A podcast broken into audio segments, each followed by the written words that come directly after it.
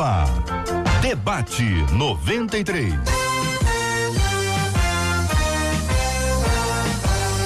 Realização 93 FM. Um oferecimento Pleno News. Notícias de verdade. Apresentação J.R. Vargas. Alô, meu irmão. Alô, minha irmã. Aqui fala J.R. Vargas. Estamos de volta, começando aqui mais uma super edição do nosso debate 93 de hoje, nessa quarta-feira, dia 18 de março de 2020. Parabéns!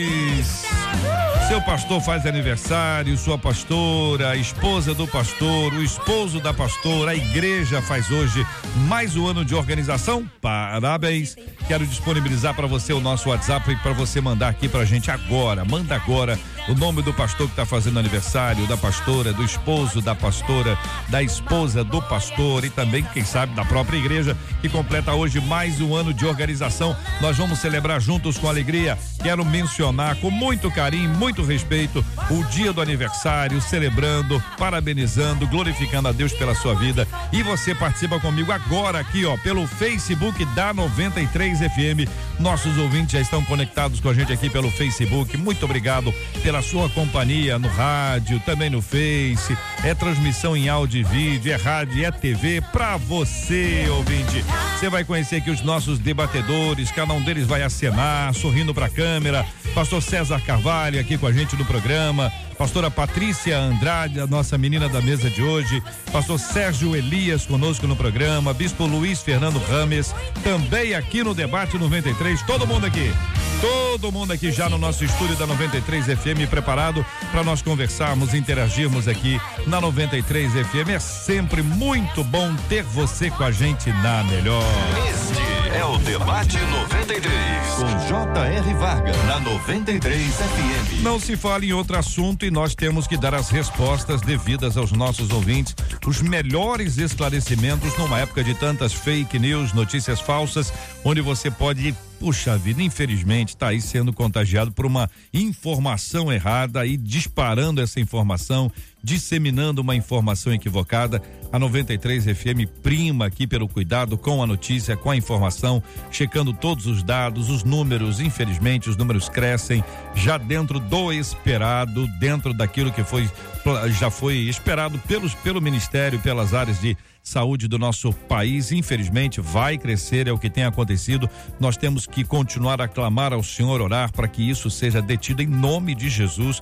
Todas as os cuidados humanos devem ser feitos, todas as ações humanas devem ser realizadas. Entretanto, a nossa confiança está no Senhor que fez os céus e a terra, porque é o Senhor quem comanda, quem dirige, que governa a nossa vida, e só o Senhor para nos manter tranquilos, seguros, firmes, num tempo de tanta confusão, né? Tanta gente agitada. Eu queria que você me ajudasse a fazer o debate 93 de hoje aqui, mandando pelo nosso WhatsApp 968038319. Você conhece alguém que já foi contagiado aqui pelo novo coronavírus? Você conhece alguém que está com esse Covid-19, assim, não é, acha que tá não, viu? Já fez o teste, comprovou, que você tem acompanhado, você sabe Compartilhe aqui com a gente aqui no debate 93. Eu quero ouvir a sua palavra sobre esse assunto. Manda aqui para mim por escrito, por favor. Sempre por escrito, mandando aqui o texto para ajudar a gente a fazer o debate 93 pelo 96803 8319. 96803 8319 é a sua participação com a gente aqui no debate 93 de hoje. Juliano Medeiros já está conosco aqui no estúdio da 93 FM, chefe de reportagem do nosso time de jornalistas da 93 FM com mais informações. Bom dia, seja bem-vindo, Juliano. Bom dia, JR, obrigado. Bom dia também aos debatedores aqui no estúdio da 93 FM. A gente continua então acompanhando e trazendo essas informações em relação ao coronavírus na cidade do Rio de Janeiro, no estado, no Brasil e também pelo mundo. Até agora, os números confirmados que nós temos na cidade do Rio de aliás, no estado do Rio de Janeiro, são de 33 casos, JR. O que se aguarda hoje é a grande novidade em relação a, a essa situação é a confirmação das primeiras mortes é, no estado. Há uma senhora que faleceu ontem e que possivelmente está com a doença. A gente aguarda o resultado do exame que deve ser divulgado em até 48 horas. Ela é de Miguel Pereira e de um outro senhor que faleceu ontem à noite em um hospital em Niterói. Esses dois casos é, foram colhidos, então, materiais para que sejam feitos os exames e aguarda-se então a Secretaria Estadual de Saúde se pronunciar em relação a isso. A cidade do Rio de Janeiro é a que concentra o maior número de casos até o momento. Inclusive, ontem foi é, disponibilizado para a imprensa um mapa mostrando onde estão esses casos, né, como eles estão distribuídos aqui pela cidade do Rio de Janeiro. A Zona Sul concentra a maior parte deles. Na linha com a gente, inclusive, está o prefeito Marcelo Crivella, com quem a gente vai conversar a respeito de toda a preparação que a cidade do Rio de Janeiro está é, fazendo para enfrentar a pior parte dessa epidemia. O prefeito, inclusive, decretou situação de emergência, foi publicado hoje no Diário Oficial, ou seja, todos os esforços estão sendo feitos nesse momento para que a cidade possa absorver os doentes, as pessoas que vão estar contaminadas e proporcionar a elas o melhor tipo de tratamento, o melhor tipo de assistência de saúde para evitar aí mortes. O prefeito já está na linha com a gente, eu acho que ele já me ouve. Bom dia, prefeito Marcelo Crivella, o Juliano Medeiros falando aqui no debate 93. A primeira pergunta que eu faço ao senhor, até porque muitos são os ouvintes que nos questionam em relação a isso.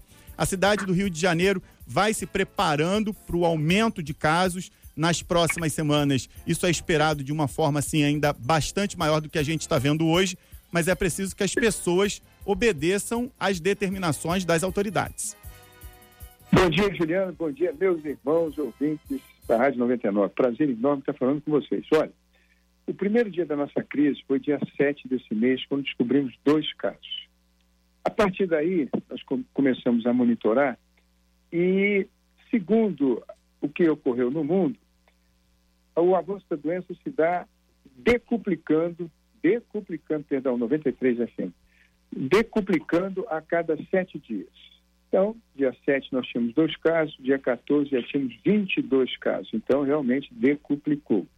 Nós estamos agora esperando para o dia 21.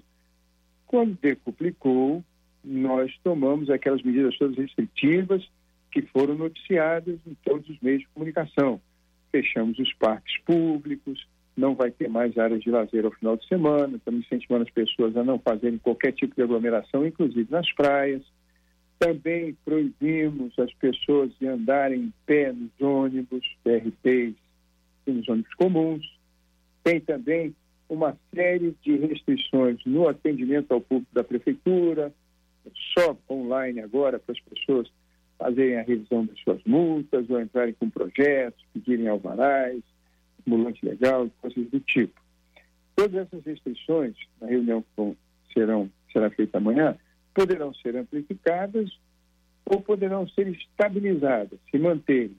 Tudo isso vai dependendo desse, desse monitoramento dia a dia dos casos detectados na nossa rede. Veja, você pergunta para mim, Crivella, está preparada a cidade? Nós temos hoje 31 leitos para internar casos graves do coronavírus. Lá no hospital, em Acari, estamos reservando para isso. Temos hoje 31, estamos preparando mais 372 leitos para essas pessoas lá. Quantas pessoas nós temos internadas hoje na nossa rede municipal? São sete pessoas. Quantas estão na ventilação mecânica, na respiração mecânica, entubados? Duas pessoas o que eram pessoas que tinham asma. Então, tem sete, nós temos 31 leitos, ainda temos 24 leitos disponíveis, mas estamos preparando 372. Bom, se for decuplicando esse número, logo, logo, a gente vai precisar de mais leitos. Então, hoje de manhã, e, e, graças a Deus todas essas pessoas estão estáveis. Graças a Deus estão estáveis. Hoje de manhã já estive no Rio Centro, com diversos secretários, vereadores, porque ali pretendemos construir um hospital de campanha. Como é que vai funcionar?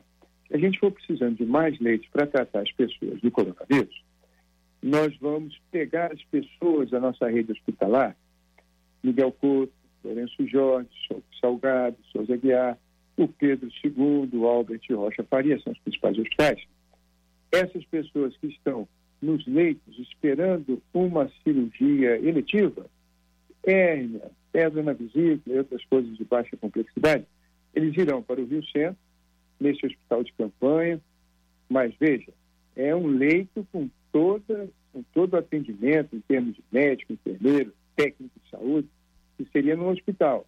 O Rio Centro também tem ar-condicionado, iluminação, banheiros, dispositivo para a gente fazer comida alimentação para todo mundo. Ali ficarão essas pessoas que, ou, ou então estão em tratamento, por exemplo, de infecções, outros são pacientes que estão se recuperando de infartos, AVCs e coisas do tipo. Ali nós ah, estaremos trazendo essas pessoas. Esvaziando, esvaziando o hospital, nós teremos mais leitos para internar as pessoas com coronavírus. Nós estamos monitorando, pedindo muito a Deus que nos oriente, nos dê sabedoria para que as decisões sejam feitas, sempre mantendo um equilíbrio. É, veja, a gente precisa diminuindo a atividade na cidade à medida que a nossa classe científica, os nossos médicos, infectologistas, pessoal da vigilância sanitária, nos orientem a isso. Se a gente tomar medidas muito drásticas e cair a atividade econômica a níveis muito baixos, vai começar a ter outros problemas se agravando, por falta de recursos públicos. Imagina, por exemplo, as pessoas que dependem de um passageiro no seu táxi, ou as pessoas mesmo que estão no comércio de rua e pretendem, precisam vender alguma coisa para sobreviver. Claro, sempre evitando aglomeração, sempre evitando que pessoas acima de 60 anos ou aquelas que têm, por exemplo, asma, pneumonia, bronquite, tuberculose, insuficiência renal, pessoas que têm tratamento de câncer, é, baixa imunidade por alguma razão, essas precisam ser preservadas e aí faço um apelo para que fiquem em casa. Também, quem na sua casa tem um idoso nessas condições, quando sair à rua, ter o maior cuidado, o tempo todo lavar as mãos. Veja, a gente não pega esse vírus no ar, a gente pega esse vírus tocando em objetos onde ele esteja e ele dura sete horas, tem prazo de vida de sete, nove horas em cima de objetos metálicos e coisas do tipo, como maçaneta, etc.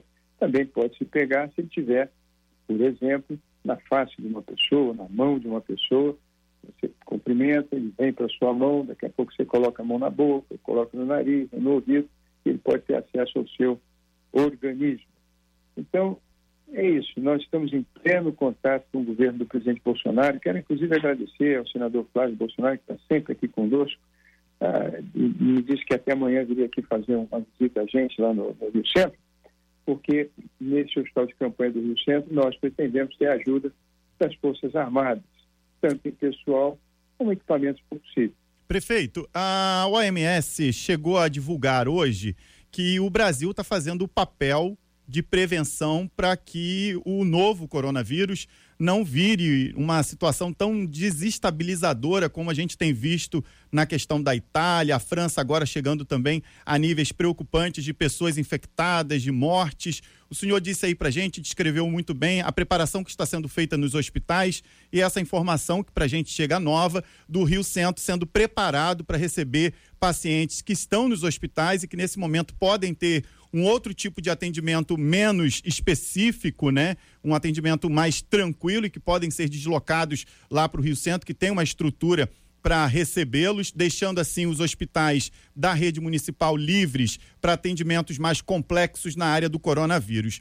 Muitos ouvintes têm relatado aqui ao jornalismo da 93 FM que na rede básica de saúde, para onde está sendo orientada que as pessoas com sintomas leves sigam para atendimento ao médico, é, elas não encontram em alguns postos médicos, precisam voltar para casa e outras também relatam para a gente a situação de falta de materiais, de insumos. Como é que a prefeitura também está trabalhando para que essa rede básica possa estar tão preparada quanto os hospitais que o senhor acabou de descrever para a gente, para atender aquela grande parte da população que não vai ter jeito, vai procurar os postos de saúde em busca de esclarecimento, porque vão apresentar algum tipo de sintoma e querem ouvir do médico o que elas precisam fazer. Juliano, eu queria fazer um apelo à população do seguinte: não estamos fazendo teste de curiosidade. Vamos supor que uma pessoa tenha sintomas de gripe, ela não deve ir a nenhuma unidade de saúde da prefeitura, do estado, do governo federal para fazer um teste para ver se ela está com coronavírus. Não se faz esse teste de curiosidade. Uhum. Ela deve procurar os nossos, as nossas UPAs, nossas clínicas de família, os CERs dos hospitais, os que têm emergência, se ela apresentar os seguintes sintomas: febre alta e falta de ar. Se ela tiver esses problemas, ou se ela disser assim, estou com sintomas de gripe, eu nem tenho febre alta, nem estou com falta de ar, mas eu sou insuficiente renal, eu tive tuberculose, eu fumei a vida inteira, eu estou me tratando de câncer, eu tenho baixa imunidade. Essas são as pessoas que têm prioridade na nossa rede. Uhum. A partir do momento que elas chegarem em uma das 233 clínicas de família, ou nas UPAs, ou no, ou no hospital, todo o nosso pessoal dará, pode ter certeza, imediata atenção a ela para fazer os testes, interná-la se for o caso, tratá-la em casa se for o caso, enfim, toda a nossa rede está preparada para isso. Agora, em nenhum país a gente tem condições de fazer teste em todas as pessoas que estejam apenas, vamos dizer assim, com a gripe. Uhum. Elas não, a nossa rede de saúde hoje precisa estar prioritariamente voltada para esses pacientes que eu citei aqui, que são os mais precisos, sobretudo os idosos, né? E com essas comorbidades. Prefeito Marcelo Crivella, que é o JR Vargas, que Deus abençoe o senhor e a sua casa, muito seu obrigado, trabalho. Muito obrigado. Eu pergunto ao senhor, esse hospital de campanha que está sendo planejado ou já preparado para o Rio Centro, quando estará em pleno funcionamento? Irmão querido, nós estamos, veja, hoje com 31 leitos, só ocupamos sete, só temos dois respiradores mecânicos sendo ocupados, e graças a Deus temos mais de mil na nossa rede.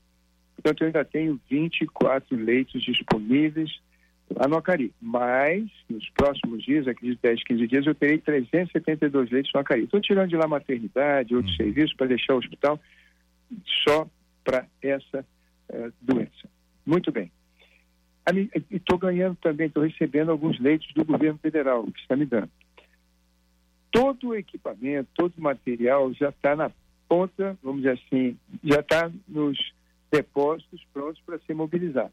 A partir do momento em que eu tenha 70% dos leitos disponíveis na nossa rede tomados, nós montamos o hospital. Desde que eu só tenha 30% dos leitos. Vamos supor, tenho 371 eu chego agora com os hospitais federais a 500 leitos. Entendi. Prefeito, deixa eu perguntar uma coisa 350 pro senhor. leitos estiverem tomados, imediatamente nós montamos o hospital. E já está tudo preparado para fazer esse hospital em sete dias. Sete dias. Uhum. Ah, uma outra dúvida, com, com certeza todo o seu time da área de saúde tem acompanhado essa evolução no, no planeta, tem aí os algoritmos pra- exatamente para poder Sim. acompanhar aquela expectativa. Então, se eu estou entendendo bem, essa, esse acompanhamento que está sendo feito ah, está conectado com a necessidade que vai se apresentando para aí no período de sete dias esse hospital de campanha está absolutamente preparado para atender caso seja necessário. Mas a previsão, com base nos dados, dos algoritmos, desse, dessa evolução dos quadros, que o senhor tem as informações que eventualmente nós aqui não temos, né? Aqui está circulando apenas dentro dos go- governos nos, nos três níveis aí para acelerar as ações e execução das, das medidas que são importantes. Então nós estamos com uma expectativa de que número nos próximos dias, prefeito? Veja, ah, imagina que no dia 21, estamos aqui falando em hipóteses, tá? Os- as medidas que nós tomamos não tenham sido eh, eficientes. Tanto dia 21 nós vamos chegar a 200 casos. Eu tenho, como disse a você, 500 leitos. Se nesse momento nós dermos, ah, vamos dizer assim, 200 casos na rede, é, a comunidade científica do município, nosso infectologista e pessoal da vigilância sanitária, certamente irá pedir para a realização desse hospital. Por quê? Porque Deus nos guarde, Deus nos ajude, mas poderíamos ter, eh, em sete dias depois de 200, 2 mil casos. Uhum. Não é, vamos dizer assim, necessário, não, não, não é assim nós não temos certeza desses 2 mil casos, hum. quantos vão precisar de internação. Claro. Nós não sabemos. Mas com certeza vai ser, vai iniciar a construção do hospital. Nós estamos todos em oração, todos hum. pedindo muito a Deus que nos ajude, que as medidas todas que foram tomadas no nível federal, no nível estadual, no nível municipal, surtam efeito e a gente consiga conter o nível de, vamos assim, infecção da doença dia 21 eu poderia dar ao senhor uma atualização mais precisa dessa, vamos dizer assim, desse hospital. Da, da, olha, vamos começar e sete dias está pronto. Uhum. Juliano. Prefeito, Juliano, novamente falando aqui com o senhor, é, a gente tem toda essa preocupação em relação à área da saúde, claro, as pessoas estão aí nesse momento é, sendo orientadas em todas as esferas, federal, estadual e municipal, a se manterem em casa à medida do possível para evitar a circulação é, pelas ruas. A orientação é aquelas pessoas que vão trabalhar que não tem jeito, é que saiam de casa, se forem ao mercado, se forem às farmácias o senhor baixou um decreto é, com diversas orientações e diversas proibições, o governo do estado também, que mudam o dia a dia nosso, do carioca, do fluminense. Tem a questão, obviamente, da saúde, tem a questão econômica. A pergunta que eu faço ao senhor é o seguinte.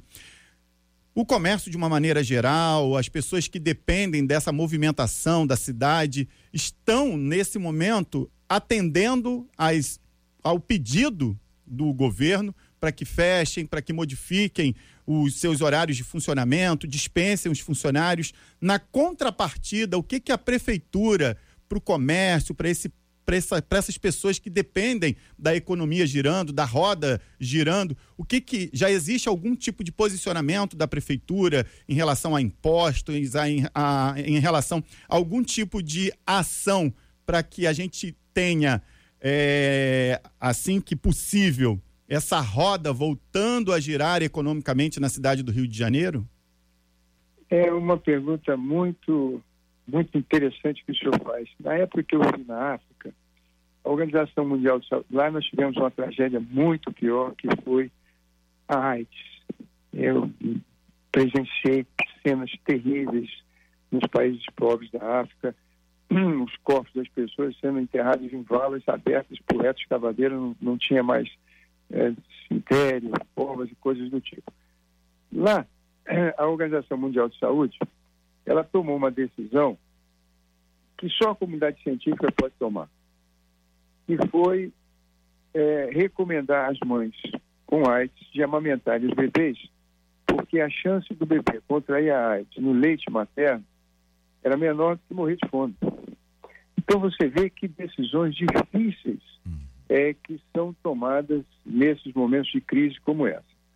As decisões precisam ser realmente balizadas no sentido de se manter um nível de atividade econômica para que amanhã nós não tenhamos problemas colaterais mais graves, eu digo enfermidades, suicídios, quebras de empresa, desemprego, desestruturação social, de lares, etc. e tal, por medidas que poderiam ter sido, de certa forma, adiadas ou evitadas. O que se fala hoje é de refinanciamento, o governo federal está discutindo sobre isso agora, e, vamos dizer assim, é, escalonamento de pagamento de impostos é, com essa decretação da calamidade. Eu acabei de falar nesse instante com a Priscila, que trabalha no Tesouro Nacional, para dizer a ela, exemplo, município do Rio de Janeiro, esse ano eu tenho que pagar 2 bilhões de dívida com os bancos públicos, que é as contas das Olimpíadas, das obras todas que foram feitas no passado. No meu governo, eu tive que pagar 7 bilhões. 5 eu já paguei e tenho dois ainda para pagar. Você vê, nós estamos no mês de março, eu já tive que pagar 500 milhões.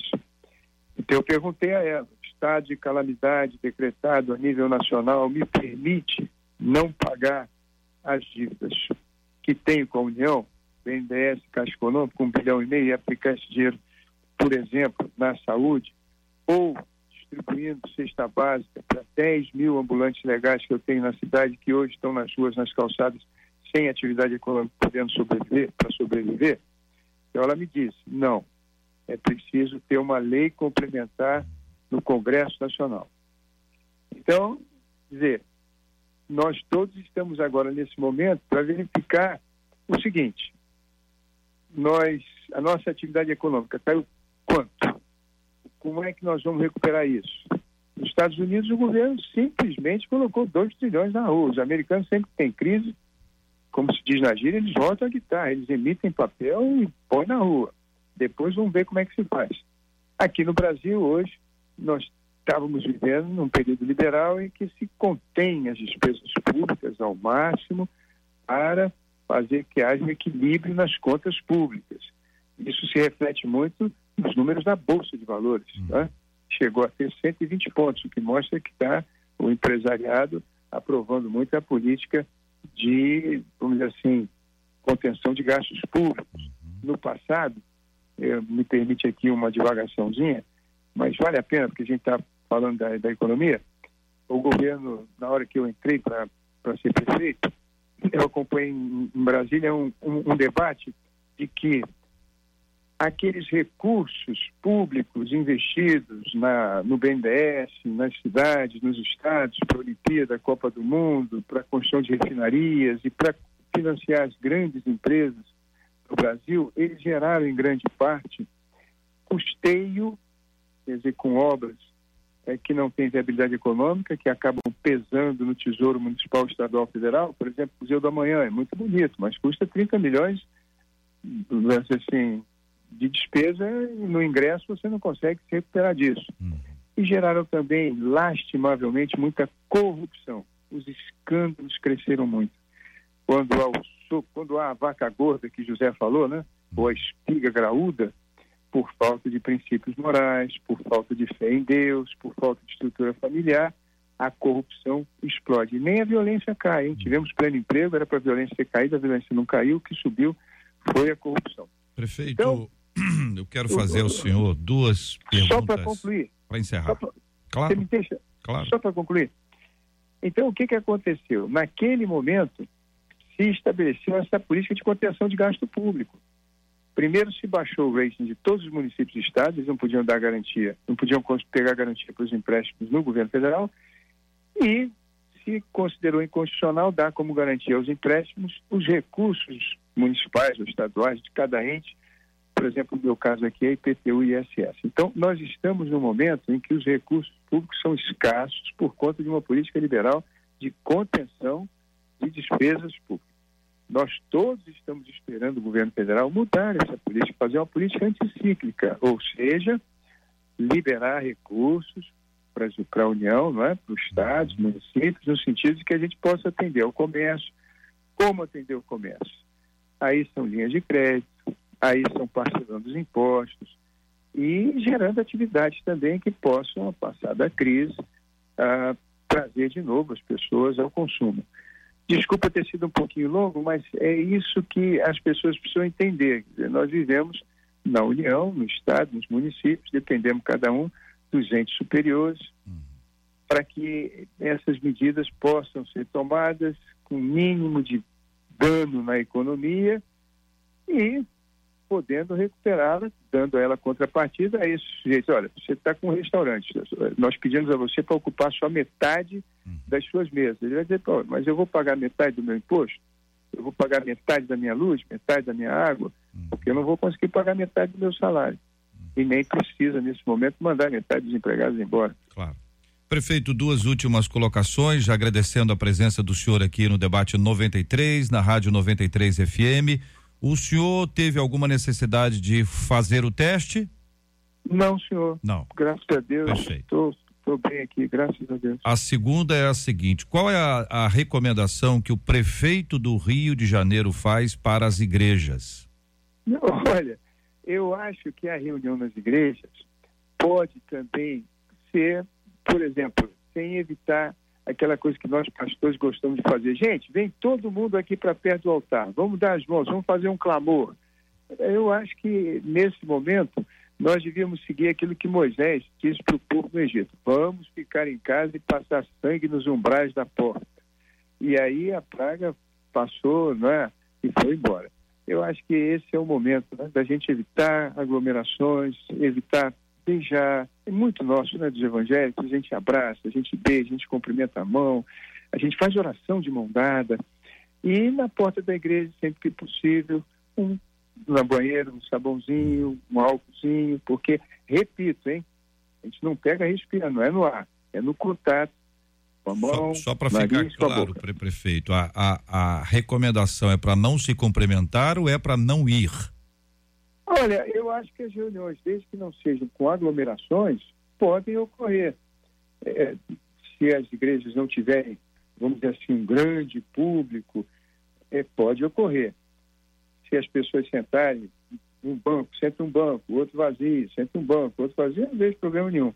E também aquela coisa de chamar o povo todo à frente, porque aí aglomera, aglomera todo mundo perto do altar. Muito obrigado. É, são esses cuidados que a gente recomenda. Agora, o melhor remédio é ficar em casa. A campanha da prefeitura é essa. Por favor, evite sair de casa. O melhor remédio é ficar em casa. Prefeito, então, se eu estou entendendo, o senhor está orientando o povo para ficar em casa. É que eu, às vezes eu entendi que o senhor estava orientando para ficar em casa, no outro momento eu entendi que o senhor estava dizendo que podia ir, mas evitar a aglomeração, cumprimentos e tudo. Se eu entendi bem, para ficar ser absolutamente clara a palavra do prefeito, é para que evitemos de todos os jeitos, de todas as formas, qualquer tipo de aglomeração. Entendi certo, prefeito? Entendeu perfeitamente, sobretudo aquelas pessoas que estão em tratamento de câncer, desculpa repetir, claro, claro. pessoas que tiveram pneumonia, pessoas que fumaram muito a vida toda, pessoas que têm asma, pessoas que têm bronquite, pessoas que têm tuberculose, os insuficientes renais, essas pessoas, eu faço aqui um apelo, aqueles também 60, 70, 80 anos, que, por favor, evitem cumprimentos, aglomerações, beijos e abraços. Muito obrigado, prefeito Marcelo Crivella, falando aqui na Rádio 93. Que Deus abençoe o senhor, viu? Um abraço, Muito prefeito obrigado. querido. Conto com a sua oração. Muito obrigado. Um abraço para o senhor, para a família. Muito obrigado, Juliano Medeiros, aqui no estúdio. Ontem nós tivemos aqui com o prefeito de Caxias, Washington Reis trouxe as suas palavras. Isso é uma prestação de serviço à comunidade. São informações importantes, como essa do hospital de campanha, que pode ficar pra, eh, pronto num prazo de até sete dias. Se eu fosse ele, já teria feito. Eu acho que esse negócio já devia estar pronto, que ia dar uma tranquilidade assim, mas eles trabalham com algoritmo. Por isso que eu falei isso, porque isso é uma. É um, eles, eles têm um acompanhamento que vai mostrando assim, a, o, a possibilidade de. Se tiver 200, já sabe que amanhã quantos vão ter, porque essa é uma expectativa com base nos números no, no planeta, né? Mas está aí, estão, estão aí as informações e as orientações. Ficou claro, né? Juliano. Ficou bastante claro e essa questão é, da participação do prefeito do Rio de Janeiro aqui no debate de 93, JR, mostra aí que eles estão acompanhando os números e trabalhando não só com o número total de pessoas com a doença, mas também muito preocupados em qual vai ser a resposta É. da população que vai precisar de atendimento médico. Muito bem, Juliano, muito obrigado. Daqui a pouquinho você volta com mais informações, microfones já abertos. Vou apresentar aqui, já os apresentei, mas faz tanto tempo, que foi ontem que eu apresentei aqui os irmãos. Não é não? O pastor César Carvalho, pastora Patrícia Andrade, pastor Sérgio Elias, bispo Luiz Fernando. Os quatro microfones já estão abertos aqui inicialmente para essa essas ponderações aqui sobre o que nós ouvimos e depois nós vamos entrar efetivamente no nosso tema de hoje. Pastor César, posso começar ouvindo o senhor? Pode.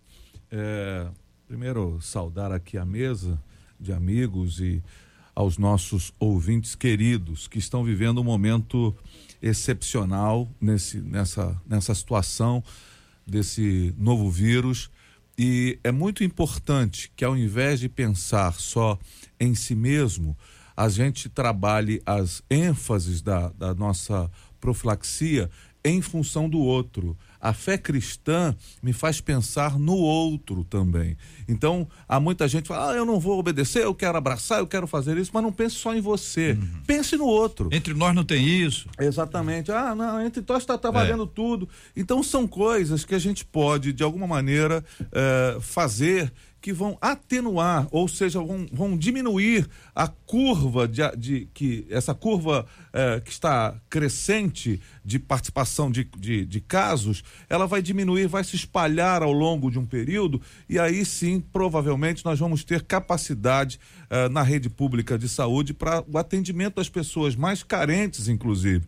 Então é, é muito importante que nas coisas básicas básicas que a gente pode fazer, a gente conclua essas, essas atividades desta maneira, fazendo assim, de uma maneira mais coerente com aquilo que é o ensinamento do Evangelho, quando nos manda olhar o outro com, com um olhar é, de acolhimento, um olhar de entendimento e até mesmo gerar uma, uma, um, um, um sentimento no coração de proteção do outro que está também exposto nesse momento. Senhores, podem.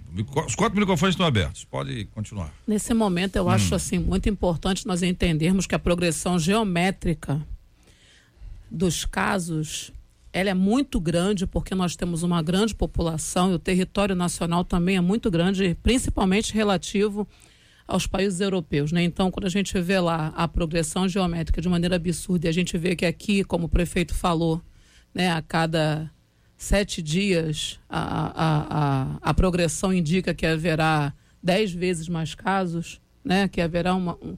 Então, assim, nós temos que realmente nos cuidar, levar, não entender que isso é um momento de histeria coletiva, mas um momento de cuidado coletivo. E quando você cuida da coletividade, você está cuidando de você, cuidando do teu próximo, né?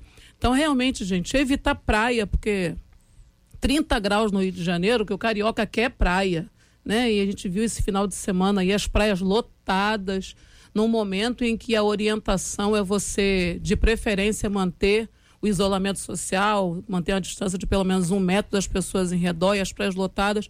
Então, assim, não é, é, é você evitar aquilo que você precisar fazer, tiver que ir à rua, faça com sabedoria, com inteligência, é, resguardando-se né, com os princípios sanitários que têm sido indicados, álcool gel, lavar muito bem, muito bem as mãos, mas sem achar que isso é histeria ou que isso é besteira e que nós. Não é só a gente orar que a gente está livre. Vamos orar, vamos clamar por nós, pela nossa nação, mas cumprindo as recomendações, porque Deus se agrada da nossa prudência, né?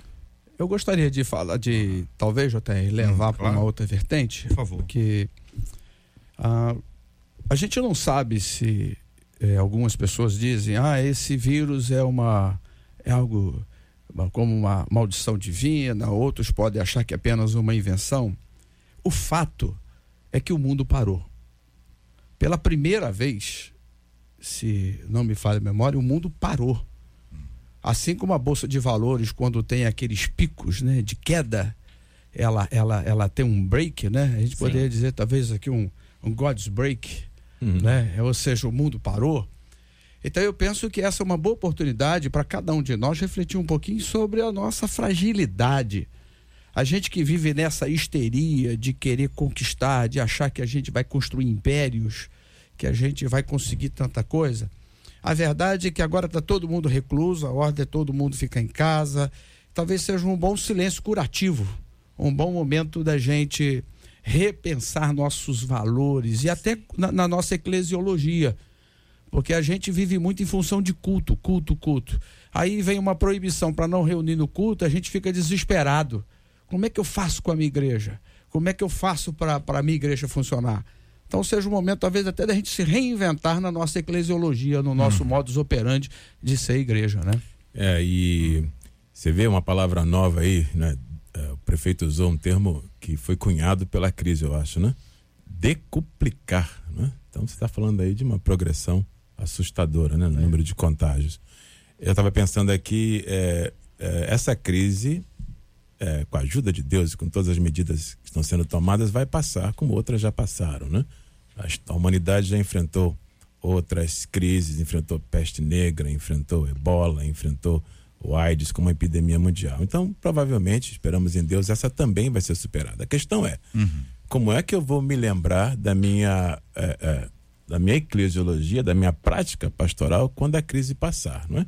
Como alguém que de fato priorizou o bem-estar do meu rebanho ou como alguém que, em nome da fé, preferiu tocar adiante e acabou, com toda a boa intenção, contribuindo para o contágio. Acho que é uma questão importante. Depois que a crise passar, hum. como é que eu vou me lembrar de mim? Né? É, tem duas coisas aqui que são muito, muito importantes em relação a esse tema. Uma delas, um ouvinte diz aqui: é certo a igreja pedir a colaboração, a contribuição de dízimo e oferta online, é, que eu, eu vou deixar. A pastora responde? Pode responder, pastora? Posso. Por favor. Um fato é que não é porque você não está frequentando o culto que você não congrega naquele lugar. Primeiro ponto. Então, se você congrega naquele lugar e você é um dos responsáveis financeiros, porque todos nós que somos dizimistas e ofertantes somos responsáveis financeiros pela, pela porta da igreja continuar aberta. Então, ainda que você não esteja neste momento, por conta da crise, frequentando os cultos, é uma coisa que o prefeito falou ah, 50% dos os restaurantes só podem ocupar 50% das cadeiras. Aí a pergunta do empresário é: eu vou conseguir com 50% do meu rendimento pagar 100% das minhas contas? Então, também é a responsabilidade do pastor. A membresia não vai, não vai estar aqui no culto presencial, mas a igreja continua funcionando. A Light não vai perdoar, a SEDAI, a, as dívidas da igreja continuam chegando. Então é uma questão de conscientização. Você é dizimista, você é ofertante, você ama a obra do Senhor e deseja, porque também passa por questão da pessoa desejar, JR. Uhum. Você não vai cobrar dízimo e oferta, porque dízimo e oferta não é cobrado, não é dívida. Dízimo e oferta é questão de fidelidade é. e de voluntariedade. Olha, o custo fixo de uma igreja, normalmente, ele cai por conta disso. Sim. Eu estou chamando de custo fixo, a energia, né? Que você tem lá o seu custo de energia, tem, tem as, as, outras, outros gastos que você tem, por exemplo, com higiene, a limpeza completa. Não está não tá funcionando, Sim. a porta está fechada, a limpeza é menor. Mas os funcionários da igreja, eles têm que receber. Certo? Se a igreja paga aluguel, ela tem que pagar o aluguel. Então ela tem as, as, as, o custo fixo dela, ela tem os investimentos que estão sendo feitos ali e as coisas têm que ser pagas. É, é uma coisa que me parece assim meio simples, é, mas também é, uma... é, possível se complicar, entendeu? É. Dizer só, olha, isso não pode é. e que não deve. Enfim. O, o, dízimo em si mesmo já é um percentual do que você ganha. A economia vai, vai diminuir agora e as pessoas ganharão menos. Ou seja, a entrada já será menor nesse sentido.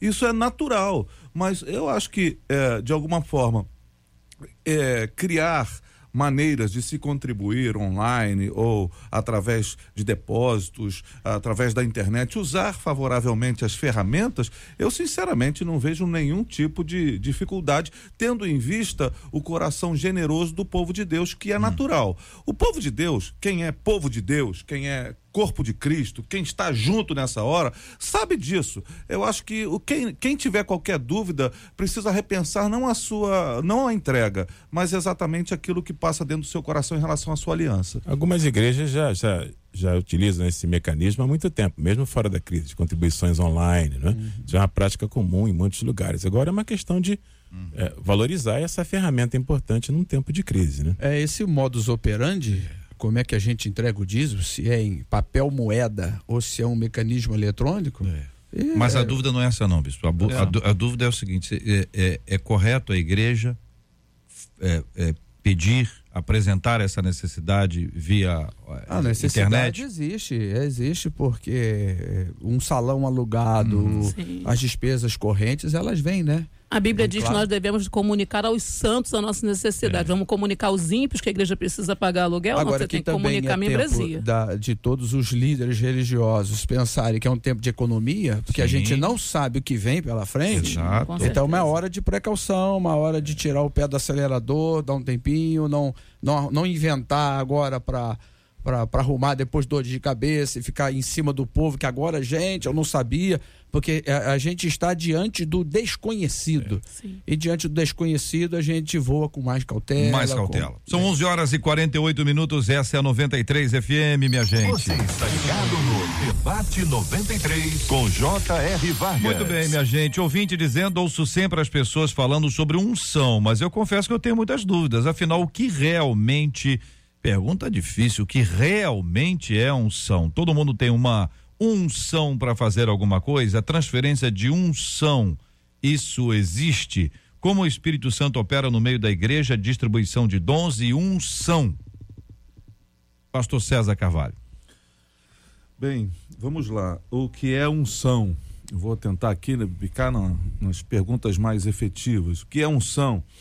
É uma capacitação especial para uma finalidade. E, e nesse sentido, é, todos os as pessoas em Cristo Jesus, pensando na igreja, são de fato ungidas para viver a sua experiência na fé cristã. Existem unções diferentes para finalidades, mas do ponto de vista geral, uh, todas as pessoas de Deus que estão envolvidas com o Evangelho são ungidas para viver esta, esta fé cristã. É a unção, é, é, ela aparece é, como credenciamento, né, César? Como uma capacitação, como você bem colocou. Ah, no Antigo Testamento, é, a gente é, observa com muita clareza como objetos são ungidos né, para um uso específico no, no tabernáculo, como pessoas são ungidas, né, reis, sacerdotes, profetas. A, a questão é, é que, é, a partir do Novo Testamento, a, a perspectiva da unção parece que vai alcançando uma nova diretriz, né? Ah, é, mas unção é realmente. Eu até concordo com, com o ouvinte quando ele diz que tem muitas dúvidas, porque estamos tocando aqui num terreno extremamente é, é, é, enigmático, por assim dizer, né? Mas a Bíblia fornece, sim, é, subsídios para que a gente compreenda a unção como uma, algo que agora, a partir de Jesus, foi derramado sobre o povo de Deus está encapsulada no nome de Jesus, né? Aquele que crê no seu nome tem então essa autoridade é... para operar em seu nome, credenciado pelo seu nome. Me permite, Sérgio? O Antigo Testamento ele tinha a unção como era o marco de um início de um ofício, seja do rei, do sacerdote, do profeta. Era o marco do início do seu ofício. Essa era a ideia. Uhum. Mas essa unção, ela só tinha uma plena validade, claro, em termos eh, maiores, se essa pessoa também mantivesse um relacionamento pleno com Deus. Porque se você pegar isso e vem ao Novo Testamento, quando aquele camarada quis expulsar o demônio lá em nome de Paulo, lá, né? Deus de em Paulo. Em nome né? de Jesus que o Paulo prega. Prega e tal. E ele levou a baita de uma surra, porque, porque ele quis usar de uma coisa que ele não vivia, de um nome de quem ele não tem a mínima intimidade, a mínima comunhão. Então, essa questão de unção, né? A gente diz muito, ah, o fulano hoje pregou, estava no óleo, o cantor estava hoje na, na fervura, a, gente, a ideia de que está ungido, a gente sentiu uhum. a presença. Sim. Então, a, a, a, hoje tem muito mais a ver com a gente do que um. Essa coisa do pregou, né? O pastor pregou, o pastor estava no óleo, né? Isso aí é o nosso crentez, né? É, é o nosso dialeto, uhum. a maneira uhum. que a gente fala. Mas realmente, quando nós pensamos em unção e levamos, voltamos ao, ao Velho Testamento, quando a gente pensa na unção sacerdotal, na unção profética, na unção de governo. Nós vemos que hoje, apesar dessa unção não é, acontecer com óleo em muitos casos, né? Unção de governo, né? Nós vemos tantas pessoas que são levadas a, a cadeiras de governo que você vê que elas são pessoas vocacionadas para isso. Então a gente entende que no Novo Testamento existem algumas situações que não vai haver unção com óleo, mas que a presença da vocação de Deus para aquela vida vai direcioná-la, impulsioná-la ao propósito que Deus tem com ela, né? Nós vemos é, é, presidentes, governadores, né? Agora uma coisa é certa, quando alguma coisa que, ela, que o ouvinte fala aqui, né? É, todo mundo tem uma unção para fazer alguma coisa, transferência de unção, isso a gente vê muito é, sendo abordado no meio pentecostal, né? E nós temos que entender que a unção é algo que você recebe de Deus, é uma capacitação que acompanha o seu dom, que acompanha o seu ministério, que acompanha a sua chamada. Transferência de unção. Eu acho muito complicado. Né? Eu vou transferir a unção que está em mim, porque a unção que ela vem do alto, né? Então é, é, é, é, é uma, essa, essa vertente da transferência de unção ela é complicada no nosso âmbito hoje. Eu entendo que Deus deu uma palavra para Elias é, para ungir Eliseu. Nós, nós lembramos, eu Sim. acho que é, é, é um caso, é um caso único. único. É, são dois, são dois é, casos clássicos, né? Um é esse da transferência da unção de Elias para Eliseu. A unção, na verdade, ali o texto fala de porção do Espírito, né? Sim. Unção é uma apropriação nossa, né? Recente. O outro texto clássico, César, é o de Romanos 1 também. É utilizado por alguns que advogam a transferência de unção hoje, quando é, é, Paulo fala do seu desejo de ir a Roma e comunicar algum dom espiritual, impartir uhum. algum dom. Mas se a gente olhar com, com cuidado para esses dois textos, você encontra é, na transferência, digamos assim, da, do Espírito de Deus em Elias né, para Eliseu, um caso é, isolado no Antigo Testamento. Né? E no caso de Paulo, ah, é, o verbo ali, é, no grego, é o verbo metadidomi, é, o desejo de compartilhar. Tem mais a ver com compartilhar conjuntamente. Então ele fala no verso seguinte, o contexto até ajuda uhum. a entender, quando ele diz que eu desejo dar e receber. Parece que não é uma mão única, é mais uma mão dupla de dar e receber graça. Né? Pergunto a vocês o seguinte: qual é a relação que há entre o Espírito Santo e a unção? O Espírito Santo. Desculpa, estou aqui Por favor. respondendo a, a, a princípio, mas o Espírito Santo é o Espírito da unção, é a unção do Espírito Santo sem Espírito Santo não há unção. Posso é? compreender então, pastor Sérgio, que quem tem o Espírito Santo foi ungido? Quem tem o Espírito Santo recebeu de Jesus, transferido por ele, quando ele comissionou seus discípulos, JR, porque a unção não vem é, dissociada de, de, de tarefa, correto? O rei era ungido para reinar, o profeta para profetizar, o, o, o sacerdote para oficiar, o Jesus chamou a sua comunidade de sacerdotes, como Lutero entendeu, uhum. para um sacerdócio universal, uhum. para oficiar em seu nome. E ele otorgou aos seus seguidores o seu nome. Uhum. Então a unção de Jesus, do Espírito Santo, está encapsulada no seu próprio nome. Uhum. Disse: Meu nome, vocês vão fazer as coisas que eu fiz e até maiores. Se você tem o nome de Jesus, tem o Espírito dele, por ter nascido de novo, eu, na minha maneira modesta de entender, você está ungido para operar em seu nome, com credenciado base, por ele. Com base nisso, eu pergunto a vocês, considerando que Je Je Jesus é sacerdote, é profeta e, e é rei. rei, né? Ou seja, não há mais unção do que essa aí. Ah, fica claro que a ação do Espírito Santo em nós é o que nos fará fazer a vontade do Pai.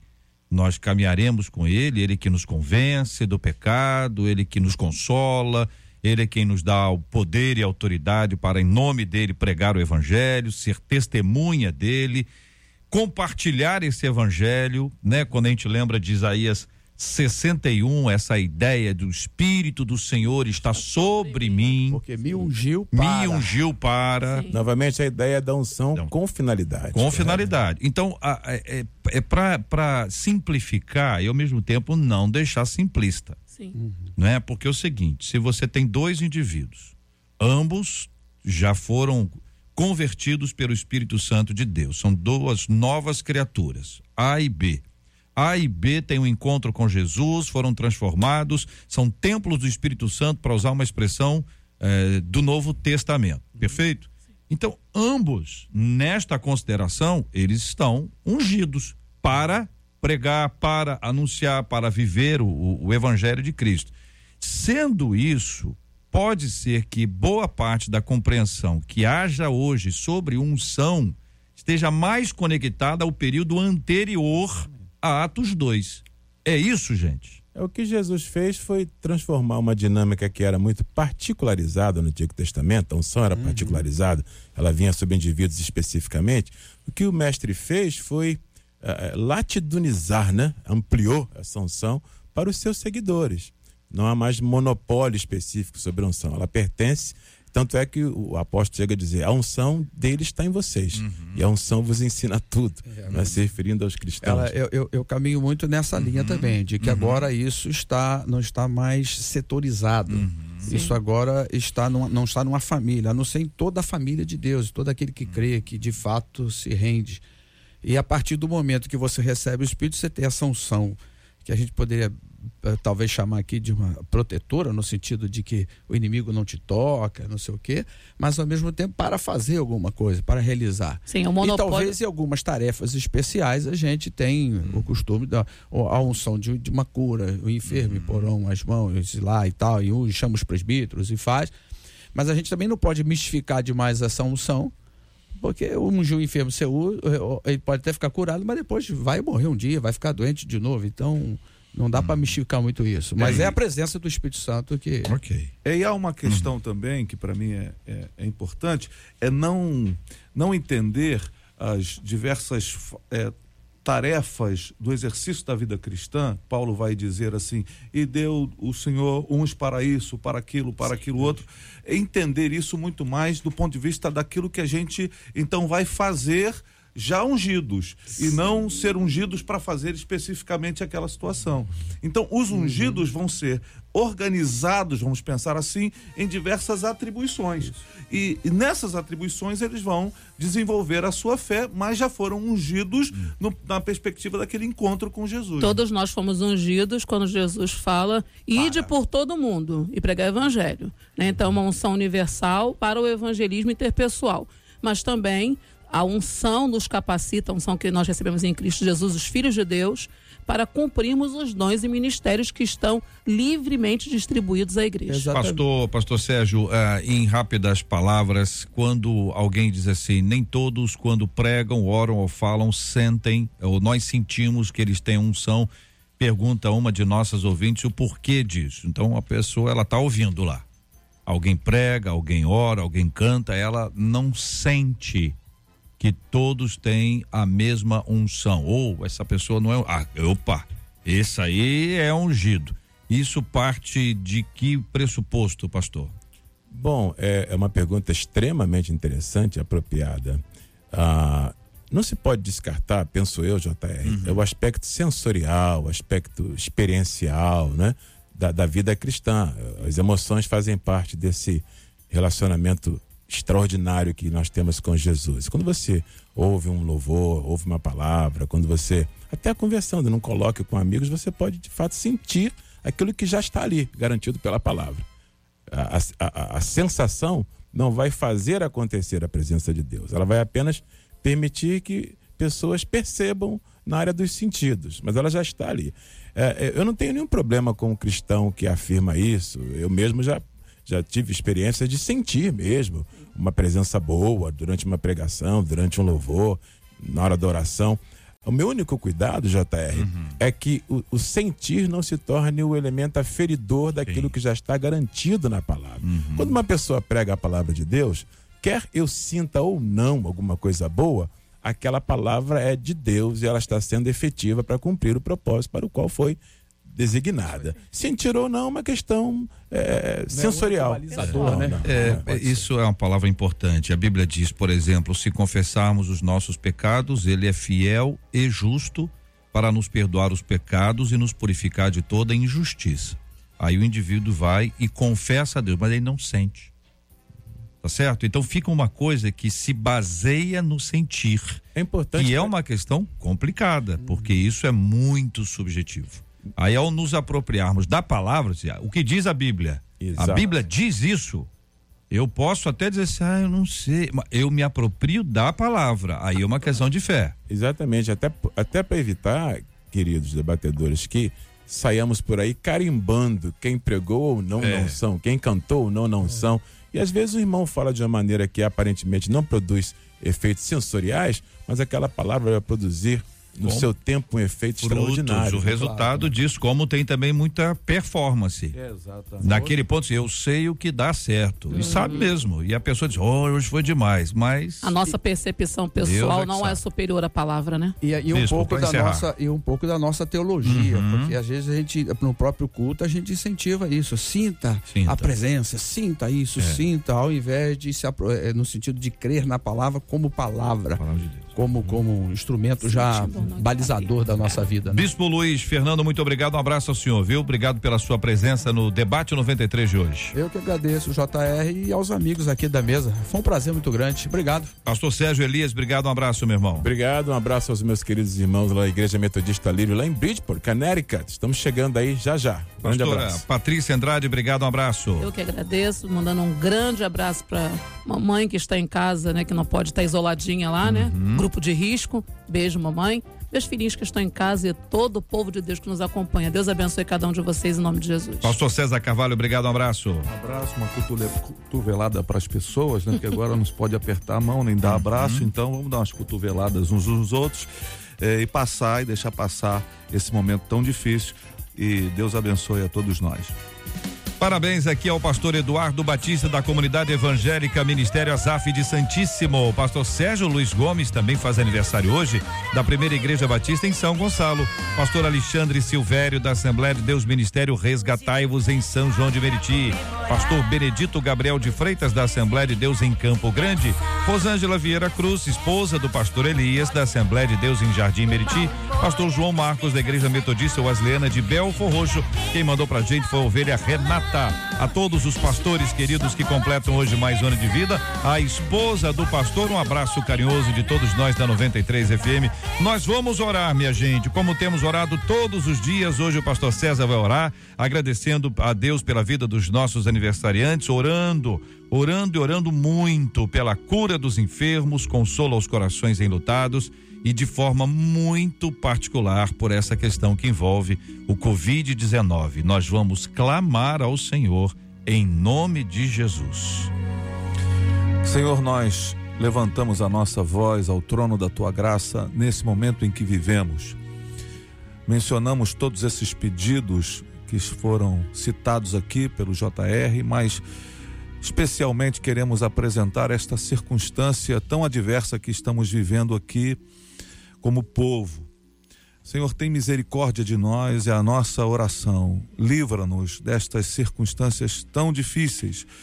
Ajuda-nos a passar por essa fase, Senhor, e, e, e passar por ela como alguém que passa pelo vale de tristezas, mas sabendo que passará. Nós precisamos desta fé que vamos passar por esse por essa tribulação, por esse momento tão difícil, contando com a sua presença. Nós cremos num Senhor que, ainda que nós andássemos pelo vale da sombra da morte, não deveríamos temer, porque tu estás conosco. O Senhor está passando esse momento conosco, com cada um de nós. Nós precisamos ter a fé que isso é verdade em nosso coração, em nossa vida. Te pedimos a tua bênção sobre todos, em nome de Jesus. Que Deus te abençoe.